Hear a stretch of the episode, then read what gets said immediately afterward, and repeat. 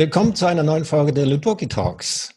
Heute eine Unterhaltung, eine Unterhaltung mit Stephanie Marschall und Wolfgang Marschall.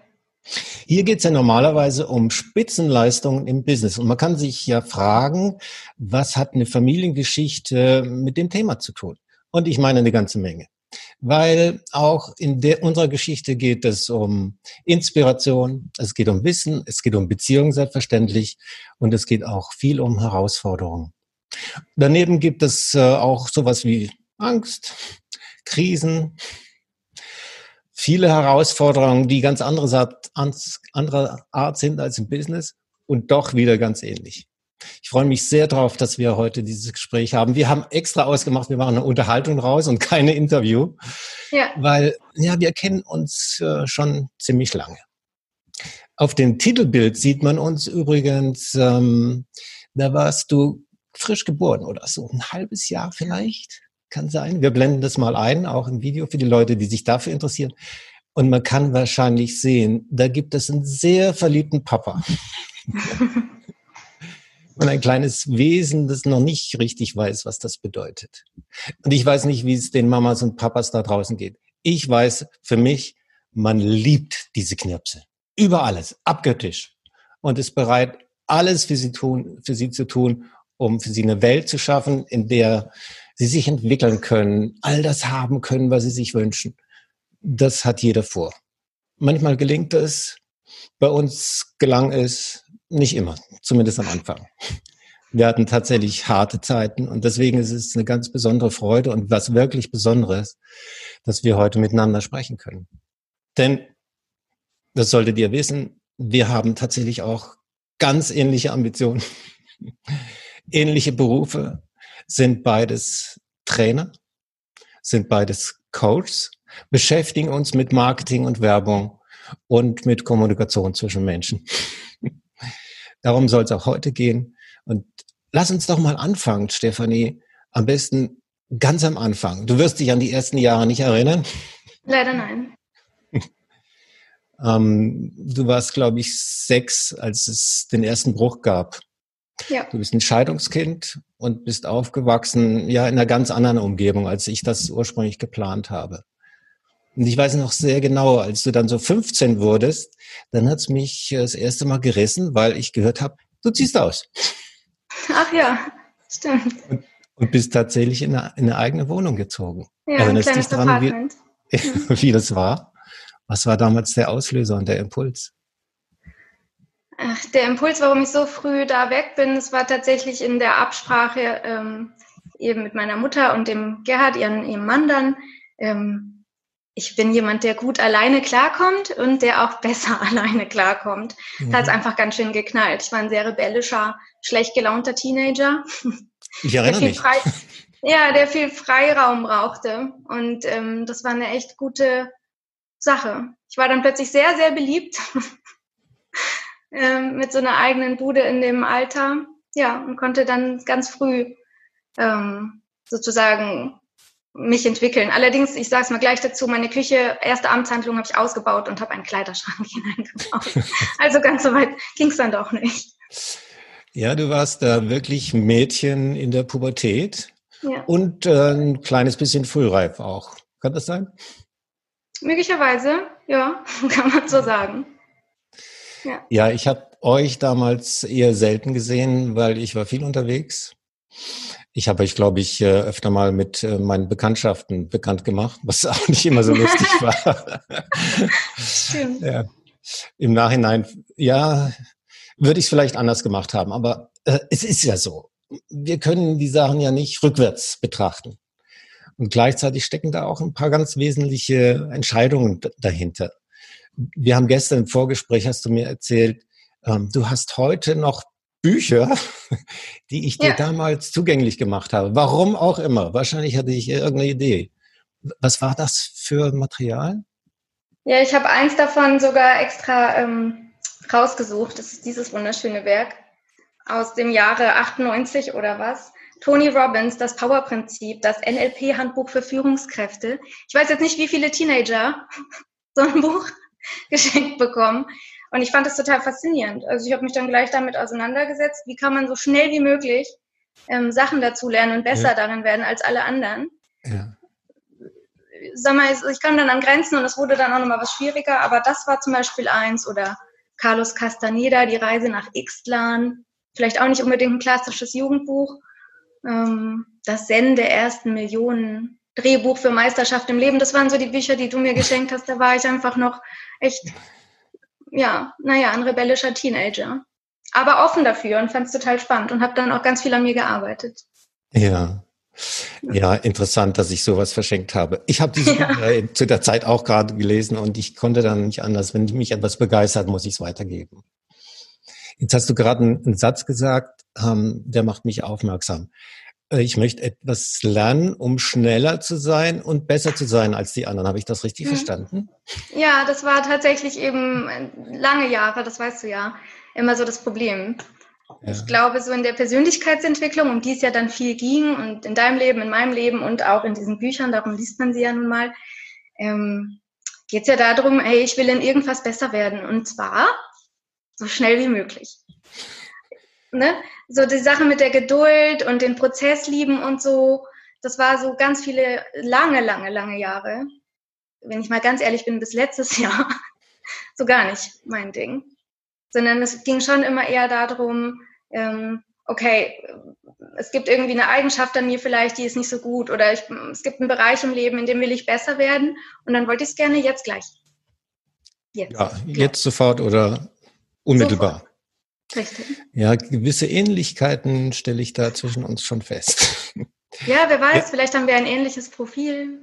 Ja, für die Leute, die sich mit Ludoki auskennen und mit Personality, die ahnen schon, in welche Richtung das geht. Mhm. Äh, dennoch hast du ja ähm, damals in Lehre angefangen, also ganz klassisch äh, Einzelhandelskauffrau bei so einer Modefirma, meine ich, war das? Ja, Industriekauffrau da, bei Betty Barclay. Wow.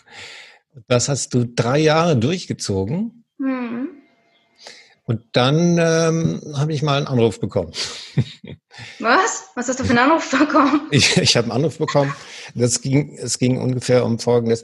Ähm, Papa, äh, jetzt habe ich die Lehre abgeschlossen. Ich bin ganz unglücklich, weil ich möchte eigentlich was ganz anderes machen. Damals hast ja. du ja sowas gemacht wie äh, Partys organisieren. Und ich erinnere mich gut an diese Zeit. Da warst du dann eben 19. 19, ja. 19 und hast dich das erste Mal von mir coachen lassen. Äh, erzähl, erzähl unseren Zuhörern was davon, weil ich finde das so eine spannende Geschichte. Die hat auch noch einen, einen Ausgang in unsere heutige Zeit. Ja, das war, also ne, die Ausbildung habe ich 1998 angefangen. So, wir sind jetzt also im Jahr 2001 und wir waren zu sechs damals in unserem Ausbildungsjahr, hatten aber noch jeweils sechs äh, in den Jahren darunter. Und auch in meinem ganzen Freundeskreis, wir waren eben alle da quasi am Anfang unserer Karrieren und keiner hatte irgendeinen Plan. Niemand wusste, was er eigentlich werden will, was er machen soll, was er gut kann. Und ich hatte so ein bisschen einen Vorteil durch diese ganzen Bücher, durch unsere Gespräche, ähm, wusste aber auch noch nicht hundertprozentig, wo es hingehen soll, wobei ich in, bei Betty Barclay in den drei Jahren gesehen habe, so Eventmanagement, Marketing, das finde ich cool. Aber meine ganzen Freunde waren alle völlig ähm, überfragt. Und das stellt man ja heute auch noch fest. Also wenn ich mit Leuten spreche, die so in dem Alter sind, da weiß kaum jemand, was er eigentlich wirklich machen möchte. Und wir haben dann eben, ähm, ich weiß gar nicht, was ein Tag, zwei Tage sogar, ähm, im Unternehmen bei einer Freundin, die eben auch ihre Ausbildung gerade zu Ende gemacht hat, haben wir zehn Leute zusammenbekommen, für die du dann so den Tag oder die zwei Tage organisiert hast und alle, und das sage ich wirklich, das ist 20 Jahre her fast, und das reden alle immer noch davon. Jeder von denen erinnert sich daran, weil jeder so viel für sich mitgenommen hat, wenn du so jung bist und mal wirklich dich damit auseinandersetzen kannst, woher weiß ich denn, was ich gut kann? Woher weiß ich, was mir Spaß macht? Woher weiß ich, wo meine Leidenschaft liegt? Das hast du uns damals dann sozusagen näher gebracht. Und jeder ging da raus und hatte eine viel bessere Idee davon, wie das später weitergehen soll in seinem Leben. War extrem wertvoll damals. Ich erinnere mich an einen von den Kandidaten. Seinen Namen habe ich nicht mehr parat. Ich, ich weiß, weiß nur, seine, seine Eltern sind beides Rechtsanwälte. Ob sie es heute noch sind, weiß ich nicht. Damals war das so. Und sie wollten natürlich, dass der Junior Jura studiert.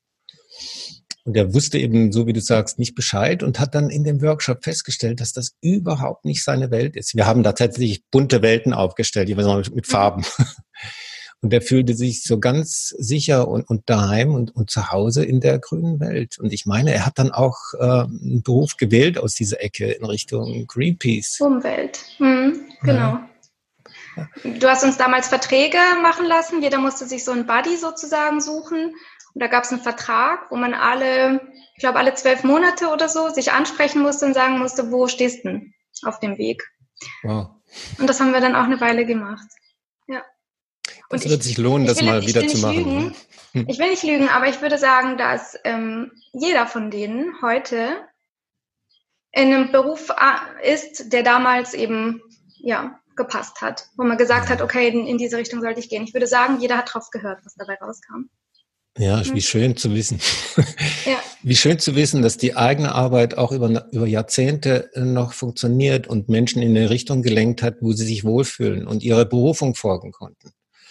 Und ich glaube, ja. zwischen uns gab es vorher auch noch so, so eine Session, nämlich als, als du ähm, in Richtung Eventmanagement gehen wolltest, da wurde ja, glaube ich, so ein, äh, eine Praktikantenstelle ausgeschrieben, die du unbedingt haben wolltest. Das war danach dann. Das, das war, danach? das war danach. Mhm. Okay.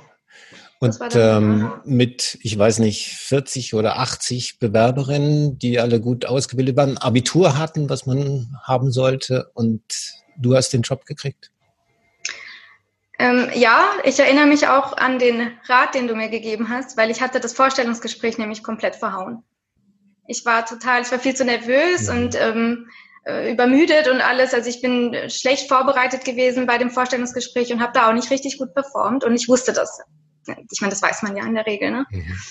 Und dann haben wir gesprochen, du hast gesagt, ich soll da jetzt nochmal anrufen. Und da hatte ich natürlich überhaupt keine Lust drauf, aber du hast mich im Prinzip ja dazu genötigt. Sag das doch. Das habe ich gemacht, habe angerufen und gesagt, hey, ähm, ich weiß, das war vielleicht nicht so mega gut, aber ähm, ich weiß nicht mehr, was ich genau gesagt habe. Aber am nächsten Tag hatte ich die Zusage. Du hast mir das damals hätte ich von berichtet, alleine nicht gemacht. Hm. Du, du, hast mir berichtet, ähm, ja, viele andere Bewerberinnen, die werden sie ganz toll finden, die werden auch behaupten, sie können das alles, aber ich kann es beweisen. und dann hast du den, den damals Inside Discovery Report hingelegt, meine ich. So war die Geschichte. Ja, stimmt. Und wurde dann zur Superpraktikantin, nebenbei bemerkt.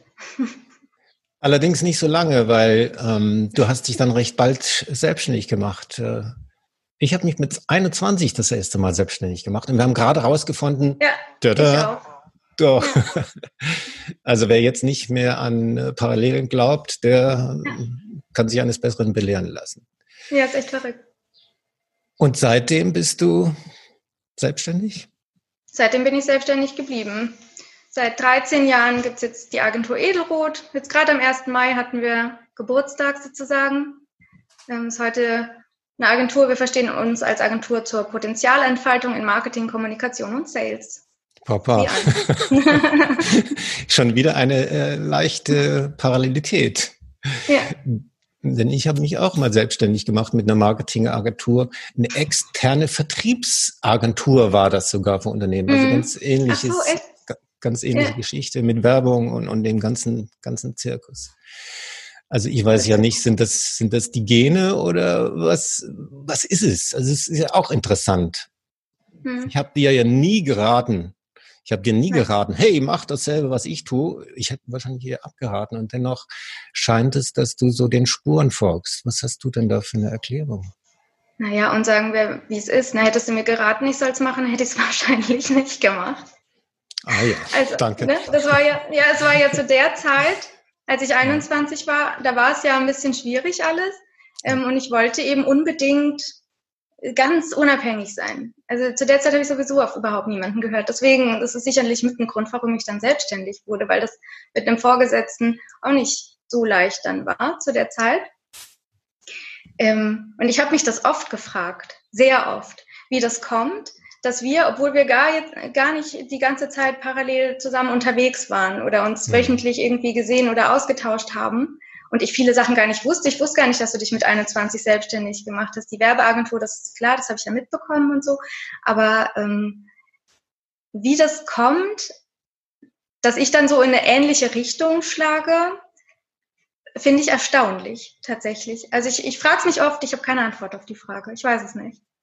Vielleicht ist man einfach ein Teil seiner Eltern, vielleicht eifert man doch irgendwie nach, vielleicht liegt es an unseren ähnlichen Profilen, vielleicht an dieser, an der Lektüre, ja, ähm, an, an diesem, dass ich mich eben auch so frei entwickeln konnte. Vielleicht war dann ja Selbstständigkeit auch irgendwo eine logische Konsequenz mhm. ähm, daraus, wenn du sehr früh anfängst zu sagen, hey, ich will mein Leben so frei wie möglich gestalten, weil ich wirklich der Autor dieses Buchs sein möchte.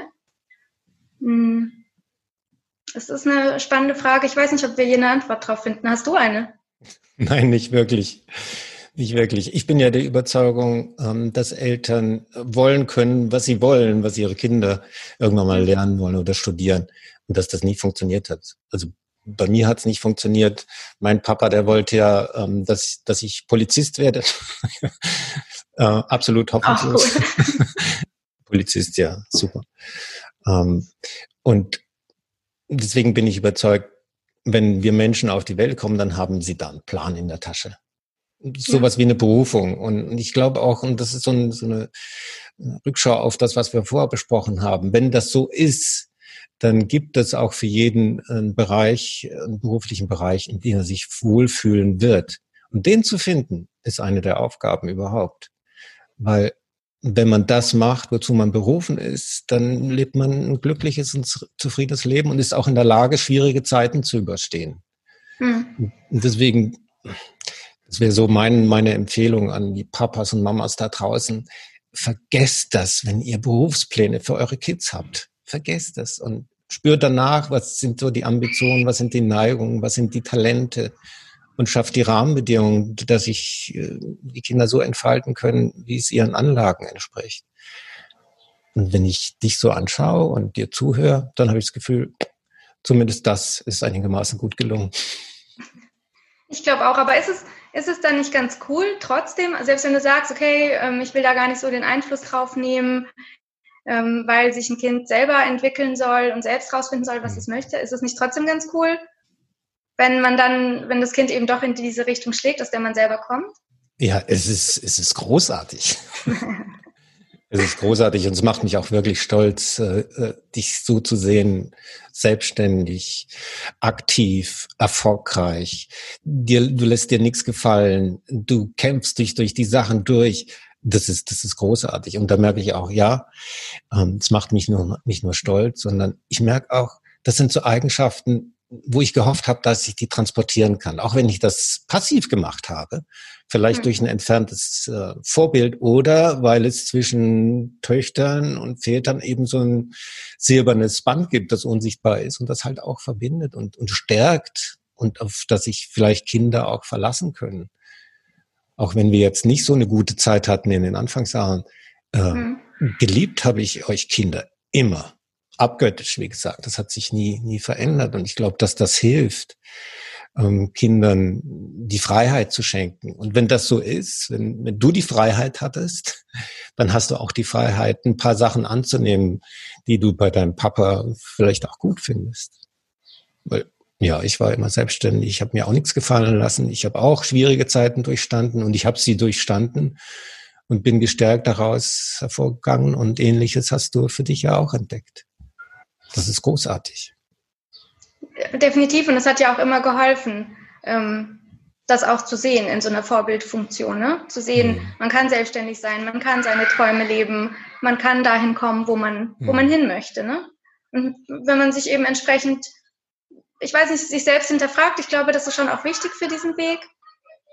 Ähm, ja, da hast du mir sehr viel mitgegeben, das mir heute nützlich ist, gerade in jüngster Vergangenheit. Ne? Und wie, wie durch ähm, einen gewollten Zufall schreien im Hintergrund Kinder, die aufmerksam machen. Ja, es gibt viele daran wachsen. Es gibt viele Kinder da draußen auf, in der Welt. Und nochmal der Rat, schafft die Rahmenbedingungen und die Möglichkeiten, dass sich Kinder so entfalten können, wie es ihren Anlagen entspricht. Ja, in der Zwischenzeit ist eine ganze Menge auch passiert bei dir, bei mir. Ja. Lass uns mal ein bisschen so in die, in die Gegenwart schauen oder zumindest mal in die, in die nahe äh, Vergangenheit. Ich habe vorher angekündigt, es gibt eben auch manchmal Ängste, es gibt Verluste, es gibt Kämpfe, es gibt Krisen. Und ich glaube, in unserem Beruf ist das wichtig, das erlebt zu haben, durchlebt zu haben, weil sonst sind wir nicht wirklich glaubwürdig und hilfreich für andere Menschen, die in ähnlichen Situationen sind. Ja. Und ich, ich, ich weiß nicht, wie viel du darüber erzählen willst. Es mag jetzt so zwei Jahre her sein. Da gab es eben auch so eine ziemliche Herausforderung so in Richtung Lernen und Verstehen, auseinander mit, Auseinandersetzungen mit sich selbst. Und dann haben wir wieder einen verstärkten Kontakt gehabt. Gleichzeitig, genau, also, gleichzeitig ja. bist du ja kurz vorher, hast du einen großen Schritt gemacht und hast dich bei mir in eine Ausbildungsgruppe gesetzt und dich ausbilden lassen. Ja da lohnen sich ein paar Sätze darüber. Wie, wie kommt es dazu? Zur Ausbildung meinst du jetzt? Zur Ausbildung und dann anschließend die eher krisenhafte Situation. Na, ich glaube, die Ausbildung, das wollte ich ja eigentlich schon länger machen. Im Prinzip, es ging um Ludoki Communication und in meinem Job, eben im, im Marketing, habe ich festgestellt, dass Konzepte, coole Marketingkonzepte, Strategien oft gescheitert sind an der Kommunikation im Unternehmen oder in der Kommunikation nach außen. Also Kommunikation ist irgendwie so der Schlüssel zu ganz, ganz vielen Dingen und dass meine Konzepte dann besser funktionieren, wenn ich Unternehmen dabei unterstützen kann, noch besser zu kommunizieren. Außerdem bin ich ja nun mal einfach ein Ludoki ähm, Personality Fan, ein sehr großer. Da hast du, da war ich auch 18, da hast du mir einen Insights Discovery Report geschenkt, ich glaube zum Geburtstag. Ja, da hatte ich also zum ersten Mal eine Idee, was ist eigentlich Typologie und wer bin eigentlich ich und was sind eigentlich Stärken, Schwächen und wie läuft denn das alles? Und das hat mich nie wieder losgelassen. Ich habe mich ja dann eigentlich immer damit beschäftigt und somit war es dann wirklich eine logische Konsequenz, dass ich dann irgendwann auch diese Ausbildung mache, um damit arbeiten zu können. Vor allem mit Personality, das immer wieder, immer wieder mit Leuten zu trainieren und immer wieder diesen, diesen coolen Moment zu erzeugen, wenn jemand sagt, oh, ach so, ja? Ach so, deswegen habe ich es manchmal schwer mit solchen Personen und solchen. Und das bedeutet, ja, ich kann das und das machen. Ähm, genau, deswegen muss das dann irgendwann unbedingt sein, dass ich zur Ludoki-Familie dazugehöre, eben auch in diesem Business-Kontext. Dennoch ist es schon auch ein Schritt, ähm, ich weiß noch, es gab da etliche Diskussionen. So ganz leicht fiel es dir nicht dann einfach zu sagen, jawohl, das mache ich jetzt. Naja, vor allem währenddessen, ne? in der Ausbildung. Ähm, zu dem Zeitpunkt war es ja wirklich noch so, dass ich ganz fürchterliche Angst hatte, vor Leuten zu reden. Also das war einfach ein riesiges, riesiges, riesiges Problem. Ich hatte schon einen Roman veröffentlicht und war da eingeladen auf Lesungen. Ich bin aber nicht hin. Ähm, mhm. Also ein Riesenthema, ein Riesenthema war das leider und wahnsinnig lange. Ähm, und in der Ausbildung hast du dann ja tatsächlich so ein, eine Fragetechnik im Prinzip mit mir demonstriert, möchte ich es mal sagen, mhm. wo es genau um dieses Thema dann auch ging, dass ich sogar geweint habe, falls du dich erinnerst. Oh ja. Und alle, äh, die anderen Teilnehmer, glaube ich, einer hat, glaube ich, gefragt, ob wir das einstudiert haben. Also ob das gerade, weil das so ähm, emotional war, dass er dachte, hey, das war so eine Show. Es hat alle schwer beeindruckt und auch mich. Und dann musste ich dir ja versprechen, ich hatte eine Einladung, einen Vortrag zu halten und musste dir versprechen, vor allen Leuten, dass ich jetzt gleich eine E-Mail schreibe und zusage. Und das habe ich dann gemacht und ähm, war dann drei, vier Wochen lang unendlich aufgeregt vor diesem Vortrag dann. Da ging es mir ja ganz schlecht. ähm, und habe das dann aber hinter mich gebracht und habe so diesen, das war wieder mal einer von vielen, von diesen, von diesem Schubsen aus der Komfortzone. Jetzt müsst ihr natürlich wissen, die Stefanie hat einen Roman geschrieben, allerdings unter Pseudonym. Äh, der lautet Ab Abgrund ist die Aussicht am besten. Und in diesem ja. Buch geht es ausschließlich um das Verlassen der Komfortzone. Der Komfortzone. ja. Ja, ja, das, das, war auch nochmal, das hattest du dann auch zu mir gesagt, hey, was, ne, was ist mit dir denn los? Du kannst doch nicht das eine predigen und das andere tun, so, ne? Mhm. Dann, das ist deine, äh, deine Herausforderung, dann los geht's. Dann mach auch ne? wenn du das hier schon allen Leuten rätst. Ja. Äh, und ja. ähm, um das abzuschließen, zusammenzufassen, das ist nach wie vor, worin, wo ich wirklich dahinter stehe, ähm, raus aus dem Ding. Ab und zu mal. Aus, aus, hm. das vielleicht auch noch zu den guten Ratschlägen, die ich vielleicht so zusammenfassen kann. Ne?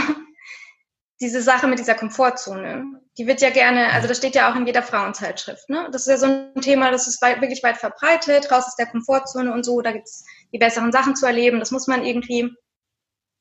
Ähm, und somit habe ich mich ja eben auch in dem Roman so viel damit beschäftigt mit diesem Thema. und wollte dann so weit raus wie möglich, weil ich wollte ja so schnell wie möglich mich entwickeln und so. Und ähm, habe mich da aber wahnsinnig unwohl gefühlt und mir ging es echt schlecht außerhalb dieser Komfortzone. Und dann hast du zu mir mal irgendwas gesagt und das steht in den Frau Frauenzeitschriften nicht. Und das habe ich auch sonst noch nie bei Seminaren oder sonst wo gehört, bei Vorträgen. Wenn du deine Komfortzone verlässt, ist das gut.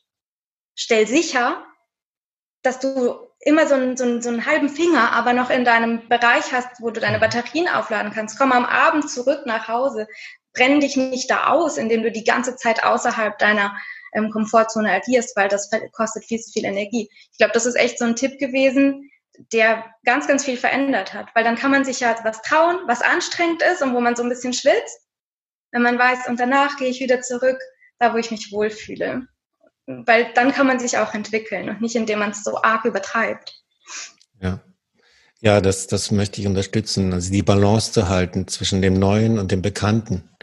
Ja. Also einerseits äh, die Sicherheit hm, zur Verfügung zu haben, dass man genau weiß, okay, ich kann auch wieder zurück, wenn es nicht klappt und gleichzeitig das andere Bein in der Zukunft zu haben und in dem Neuen und da hin und her zu schaukeln.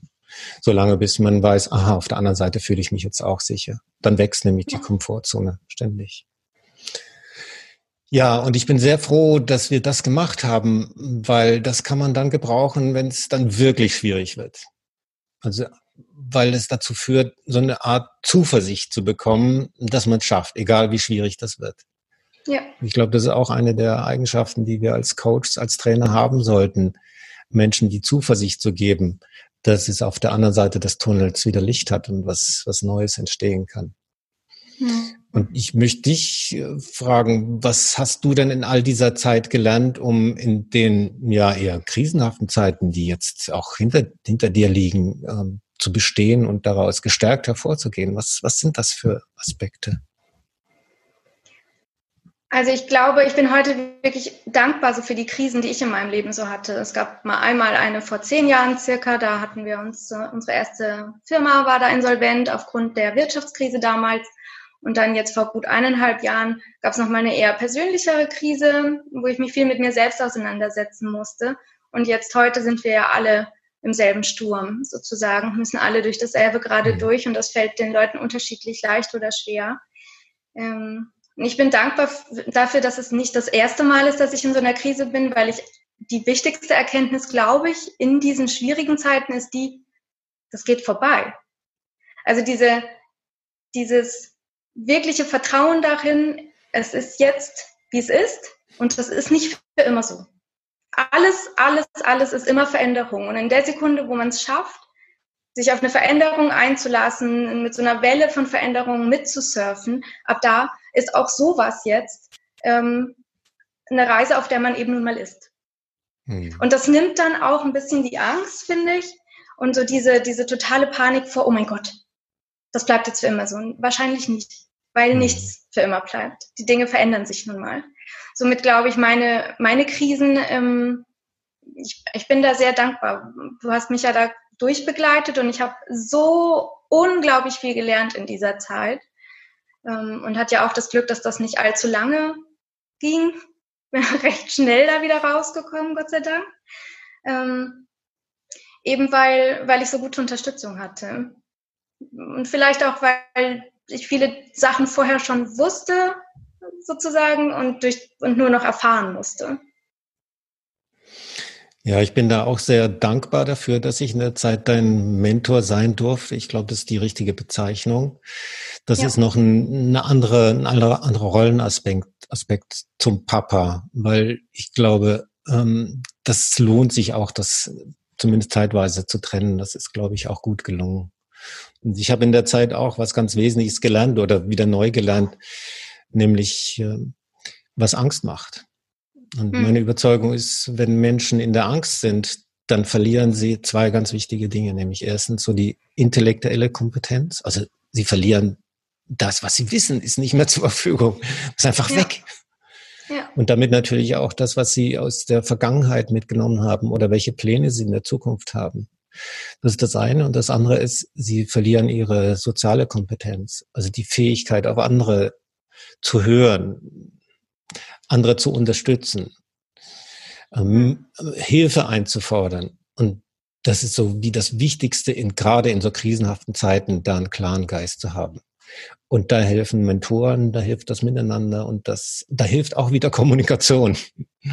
Ja. Die, die, ähm. die Inspiration, das füreinander da sein. Ich finde, dass es ein bisschen darauf ankommt, wie man dann so füreinander da ist. Ich glaube, das war zu der Zeit einfach wichtig für mich, dass ich dich anrufen konnte, weil wenn du so, wenn du in der Krise steckst und mit Menschen darüber sprichst, neigen Menschen ja dazu, dir Ratschläge zu geben. Und wie du richtig sagst, die kannst du aber nicht annehmen. Du kannst sie auch nicht hören. Mhm. Meistens sind es ja auch eher so Sachen wie, das wird schon wieder. Aber wer will denn, das wird schon wieder hören, wenn du einfach den Weg nicht siehst oder wenn du mhm. denkst, ja, aber gerade ist es wirklich schwierig für mich. Und da habe ich vielleicht am besten verstanden, was eigentlich der Unterschied ist zwischen einem Berater, einem Mentor, einem Coach, einem, einem Trainer oder einfach einem Freund oder Vater.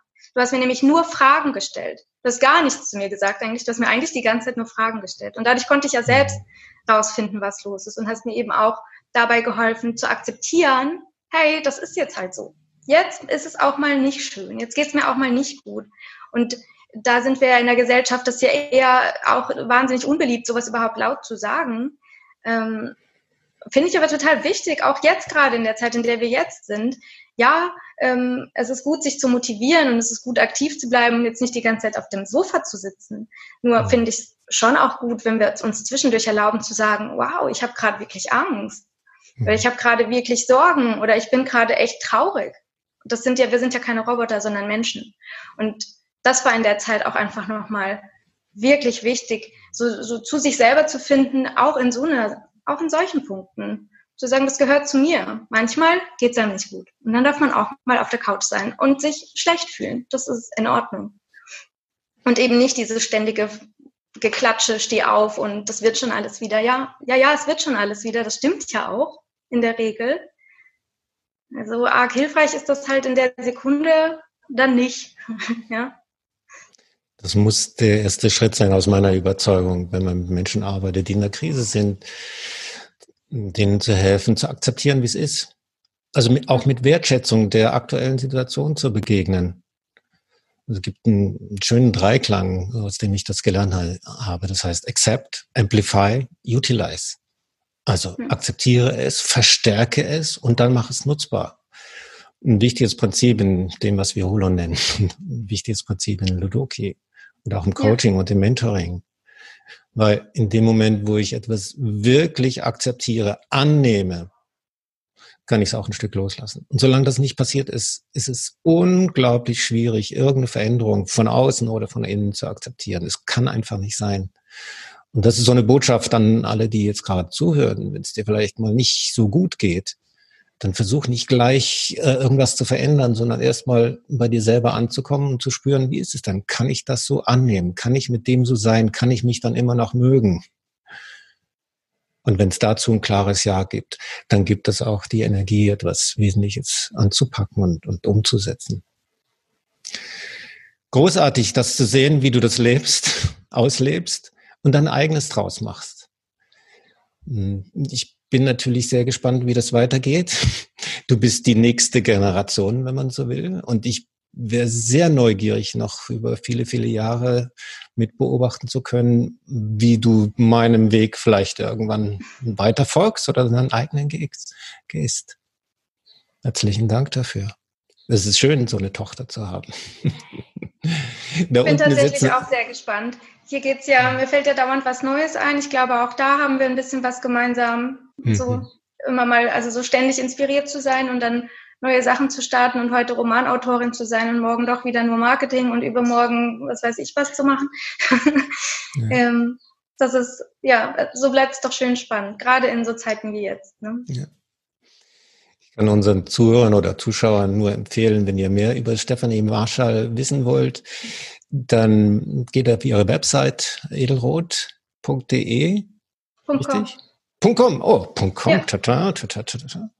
Wir werden ähm, die Kontaktadressen auch unten noch einblenden. Und wenn du erlaubst, auch einen Zugang zu deinem Roman. Klar.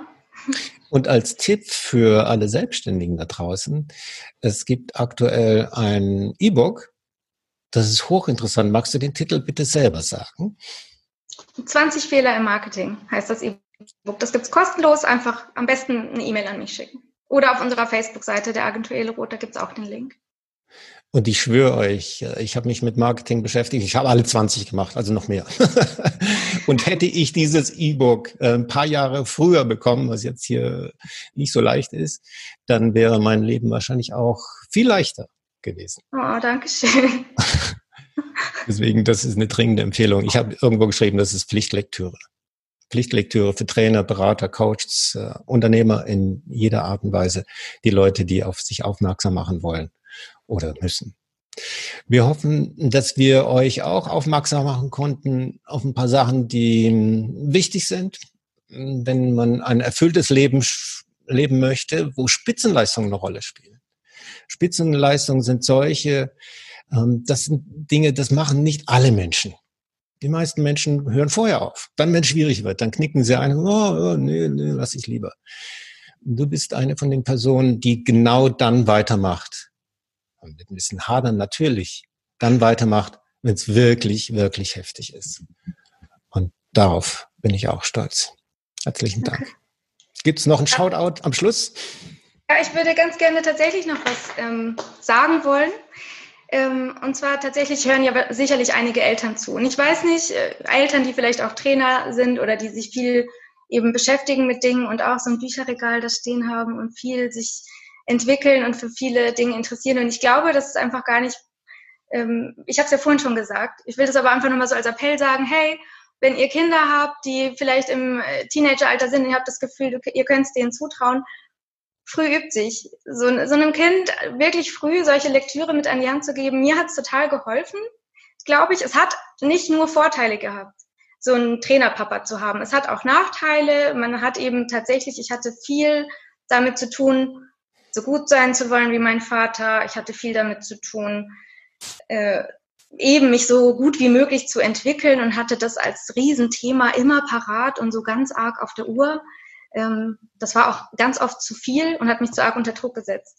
Insgesamt trotzdem glaube ich, dass es total gut ist, sich ganz früh schon damit zu beschäftigen, Kinder damit an Bord zu holen. Ich bin total dankbar dafür, dass ich diese Chance hatte, weil ich so einfach jetzt seit 20 Jahren, seit 25, je nachdem, wo du anfängst zu rechnen, eben seit hier dem Tony Robbins, sehen hat, da draußen gibt so viel, mit dem man sich beschäftigen kann. Es gibt so viel, das man lernen kann. Da kann man gar nicht früh genug anfangen. Ich habe riesen Glück gehabt, dass ich das so früh lernen konnte und das nützt mir heute wirklich jeden Tag.